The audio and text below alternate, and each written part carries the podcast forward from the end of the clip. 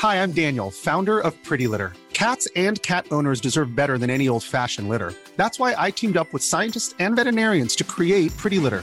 Its innovative crystal formula has superior odor control and weighs up to 80% less than clay litter. Pretty Litter even monitors health by changing colors to help detect early signs of potential illness. It's the world's smartest kitty litter. Go to prettylitter.com and use code ACAST for 20% off your first order and a free cat toy. Terms and conditions apply. See site for details. Heraldo Podcast, un lugar para tus oídos. En este nivel de Utopía Geek te contamos las mejores y las peores teorías después de ver Shang-Chi. Además, ¿sabías que la película no se ha estrenado en China? Te contamos por qué. Dale play y comienza un nuevo nivel de Utopía Geek.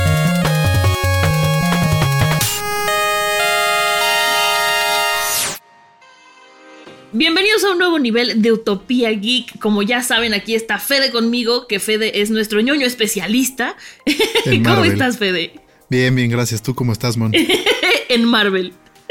Yo muy bien, estoy muy contenta del episodio de hoy porque fíjense que, eh, no sé si lo, lo, dije aquí o lo dije después de la función, pero Shang-Chi no me emocionaba nada, así nada de nada. Y luego se estrenó y no la vi. Y luego Fede me dijo, ¿cómo no la has visto? Está buenísima, vale muchísimo la pena. Y gracias a él la vi. Entonces dijimos, tenemos que hacer un capítulo de esto. Y pues aquí estamos. Fede nos va a llevar en el capítulo de hoy hablando de Shang-Chi.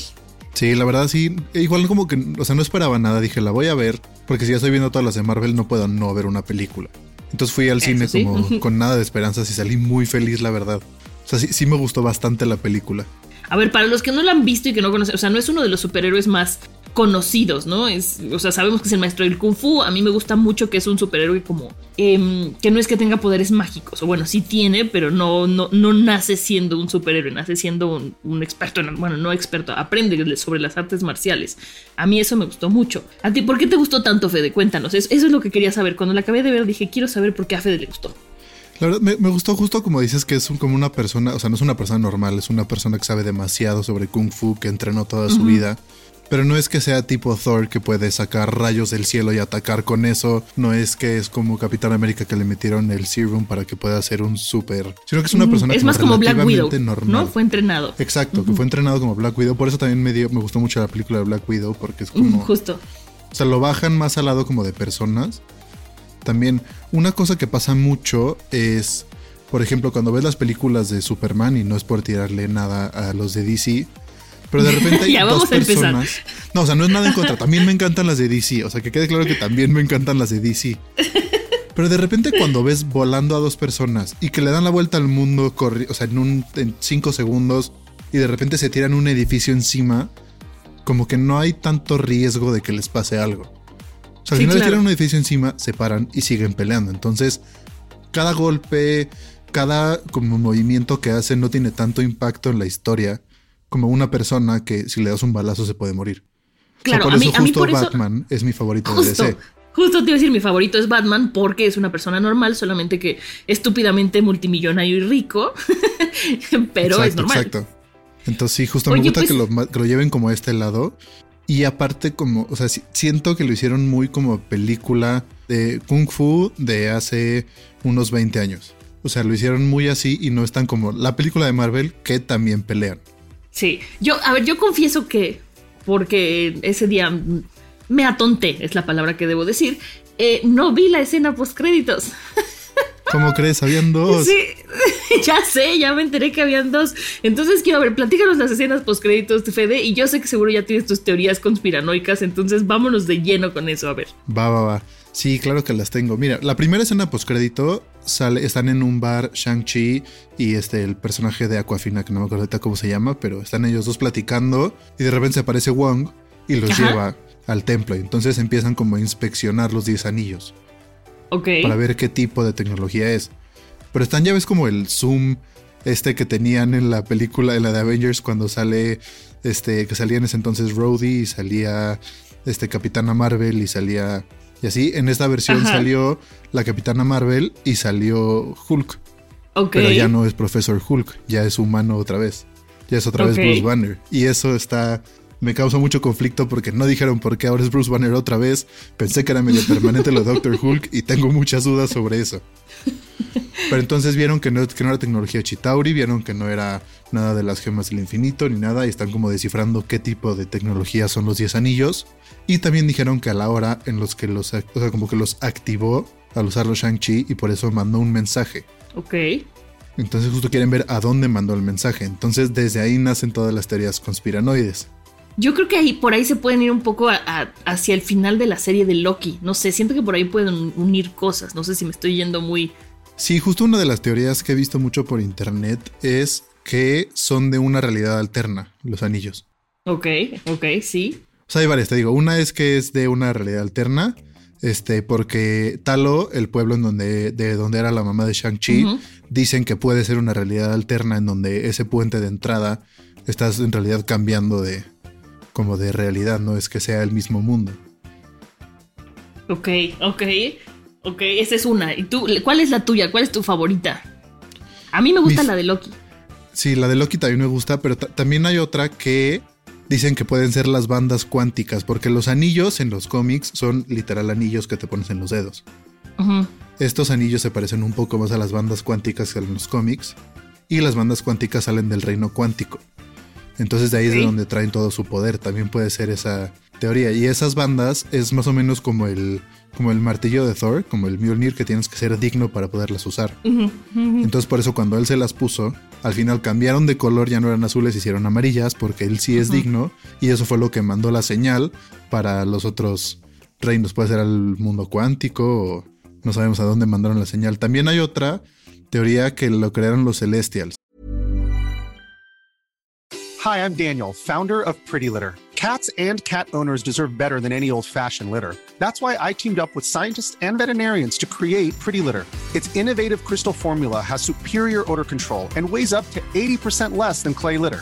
Pretty Litter even monitors health by changing colors to help detect early signs of potential illness. It's the world's smartest kitty litter. Go to prettylitter.com and use code ACAST for 20% off your first order and a free cat toy. Terms and conditions apply. See site for details. When you make decisions for your company, you look for the no brainers. And if you have a lot of mailing to do, stamps.com is the ultimate no brainer. It streamlines your processes to make your business more efficient, which makes you less busy. Mail checks, invoices, legal documents, and everything you need to keep your business running with stamps.com. Seamlessly connect with every major marketplace and shopping cart. Schedule package pickups and see your cheapest and fastest shipping options from different carriers with rates up to 89% off USPS and UPS rates. And with the stamps.com mobile app, you can take care of mailing and shipping wherever you are. Make the same no-brainer decision as over 1 million other businesses with stamps.com. Sign up with code program for a 4-week trial plus free postage and a free digital scale. No long-term commitments or contracts. That's stamps.com. Code program. Ok, Porque ok, sí. eso no lo había escuchado. Porque si te acuerdas en los cómics, los Celestials, o sea, como igual como pasó en The Guardians of the Galaxy 2, que un planeta es lo que se vuelve un, un Celestial. Entonces, que están con la. O sea, los Celestials crearon estos anillos para que defiendan los planetas de Galactus, porque Galactus es el que quiere matar los planetas para que no nazcan los Celestials. Entonces, justo es, es- digo, esta ya está un poco mucho más como underground la teoría, pero es que los anillos los crearon para defender a los planetas de Galactus para que puedan hacer más, puedan hacer más Celestials. Entonces, Ok, O- es, que a ver, ninguna de las teorías, me quedé pensando, ninguna de las teorías me suena descabellada. Me gusta mucho la de Loki, sobre todo por lo que hablábamos cuando eh, fue el final de Loki, que van a usarlo como médula central para todo lo que pasa en el universo de Marvel. Pero esta de los Celestials siento que al ser tan clavada puede sorprender a mucha gente que no es tan clavada al revelarla.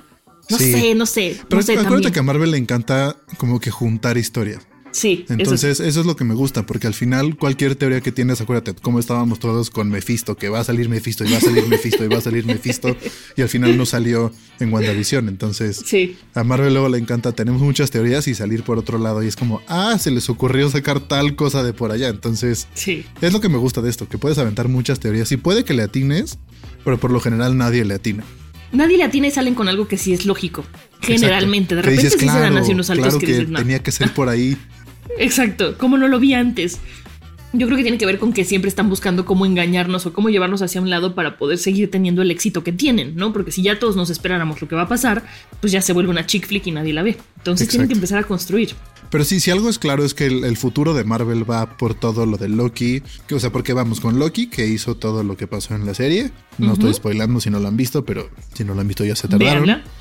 Después, también Wanda, pues ya se volvió Scarlet Witch. Entonces también por ahí va y Doctor Strange, ya con lo que vimos del tráiler de Spider-Man, va a ser un desastre con todos los multiversos. Entonces ya vimos que va por ahí. Yo creo que sí, justo la teoría que dijiste de Loki y todo lo de que puede ser que sea por las otras dimensiones, los anillos, yo creo que van a irse por esa línea, porque está muy marcado que la siguiente fase va a ser por ahí y va a ser una gran fase. Y además les da mucho, mucho espacio para poder explorar e inventarse cosas y sacar historias nuevas, ¿sabes? O sea, ya abriendo, una vez abierto el multiverso, pueden sacar lo que quieran y se los vamos a creer, porque entonces ya no estamos en, el universo que dominamos, ¿no? Y sí, ya cualquier cosa. No, pues bueno, multiverso. Exacto. Oye, dejando un poco de lado como toda esta parte teórica de lo que puede pasar en cuanto a la historia de, de Shang-Chi y todo el universo de Marvel, multiverso de Marvel, y que me emociona muchísimo que se vaya a estrenar la de Spider-Man, la de Venom sí, pero la de, la de No Way Home y después la de Doctor Strange, es la de Doctor Strange me tiene muy emocionada. Pero bueno, también la de Eternals me tiene muy... O sea, emocionado, pero con dudas, porque no sé por dónde. O sea, ya vi el tráiler, pero aún así no te dicen mucho, entonces. Exacto, estoy muy emocionado. O sea, yo sí la voy a ver, pero no es como que diga, ay, Doctor Strange, no sé. Pero bueno, eh, también estaban, estaban preguntándose mucho en internet qué está pasando con Shang-Chi en China.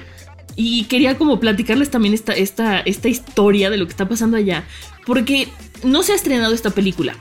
Y no, sé si tú sabes el lo que está pasando, Fede, si no también te lo platico. No, tú platícame. Para que hagamos nuestras teorías conspiranoicas también, porque primero, no se estrenó porque em, la cultura, a pesar de que, o sea, la película es de la cultura china con un protagonista, protagonista chino, em, hace muchos años el cómic generó muchos conflictos porque dicen que están, o sea, que la cultura china está vista desde la perspectiva americana con muchos estereotipos que se pueden considerar eh, raciales, ¿no? Entonces, Em, por eso no se iba, bueno, no se ha estrenado. Esa fue como la primera traba que les pusieron. Y después Kevin Feige dijo que, eh, que el guion pasó por un proceso muy cansado y muy arduo de tratamientos para no cometer errores en la presentación social y cultural del país.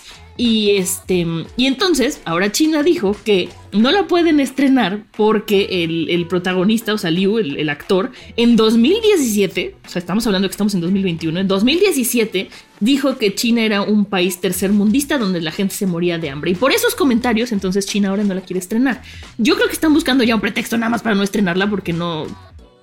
¿Por qué no? No, no sé tú qué opines. Sí, yo creo que justo están buscando el pretexto para decir como, o sea, no, o sea, no nos pueden ellos representar a nosotros, tenemos que nosotros hacer algo que nos represente a nosotros. Entonces, exacto, están agarrándose de cualquier pretexto para no, que pues qué pena porque no van a ver todas, o sea, ya si están viendo las películas de Marvel tienen ahí un hueco que no van a poder ver.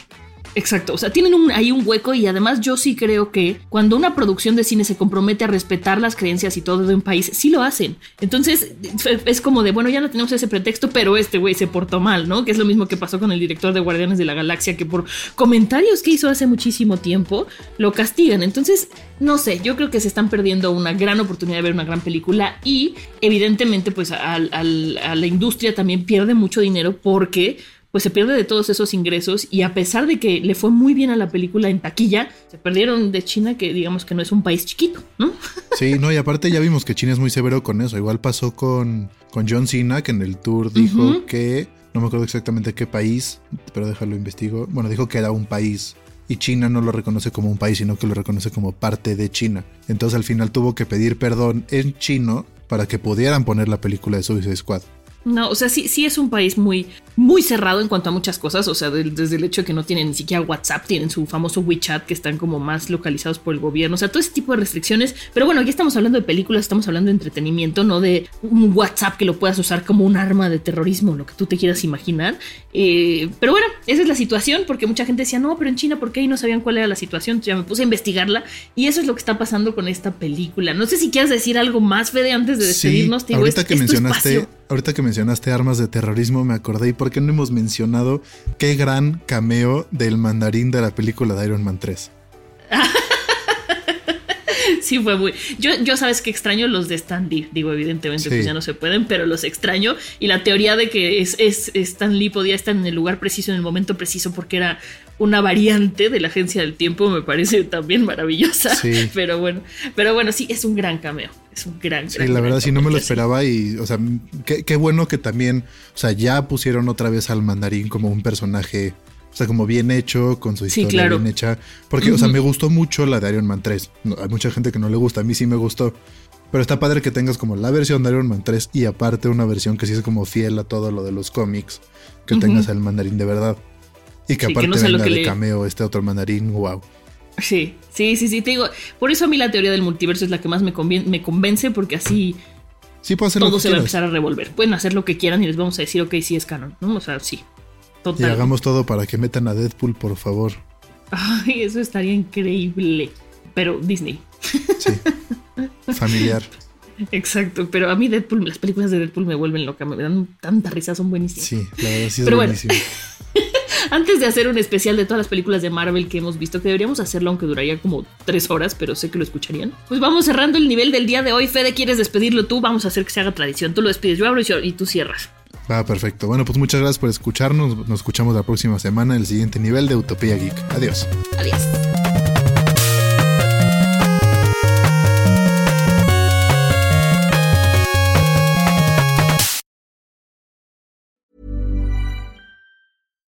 Hi, I'm Daniel, founder of Pretty Litter.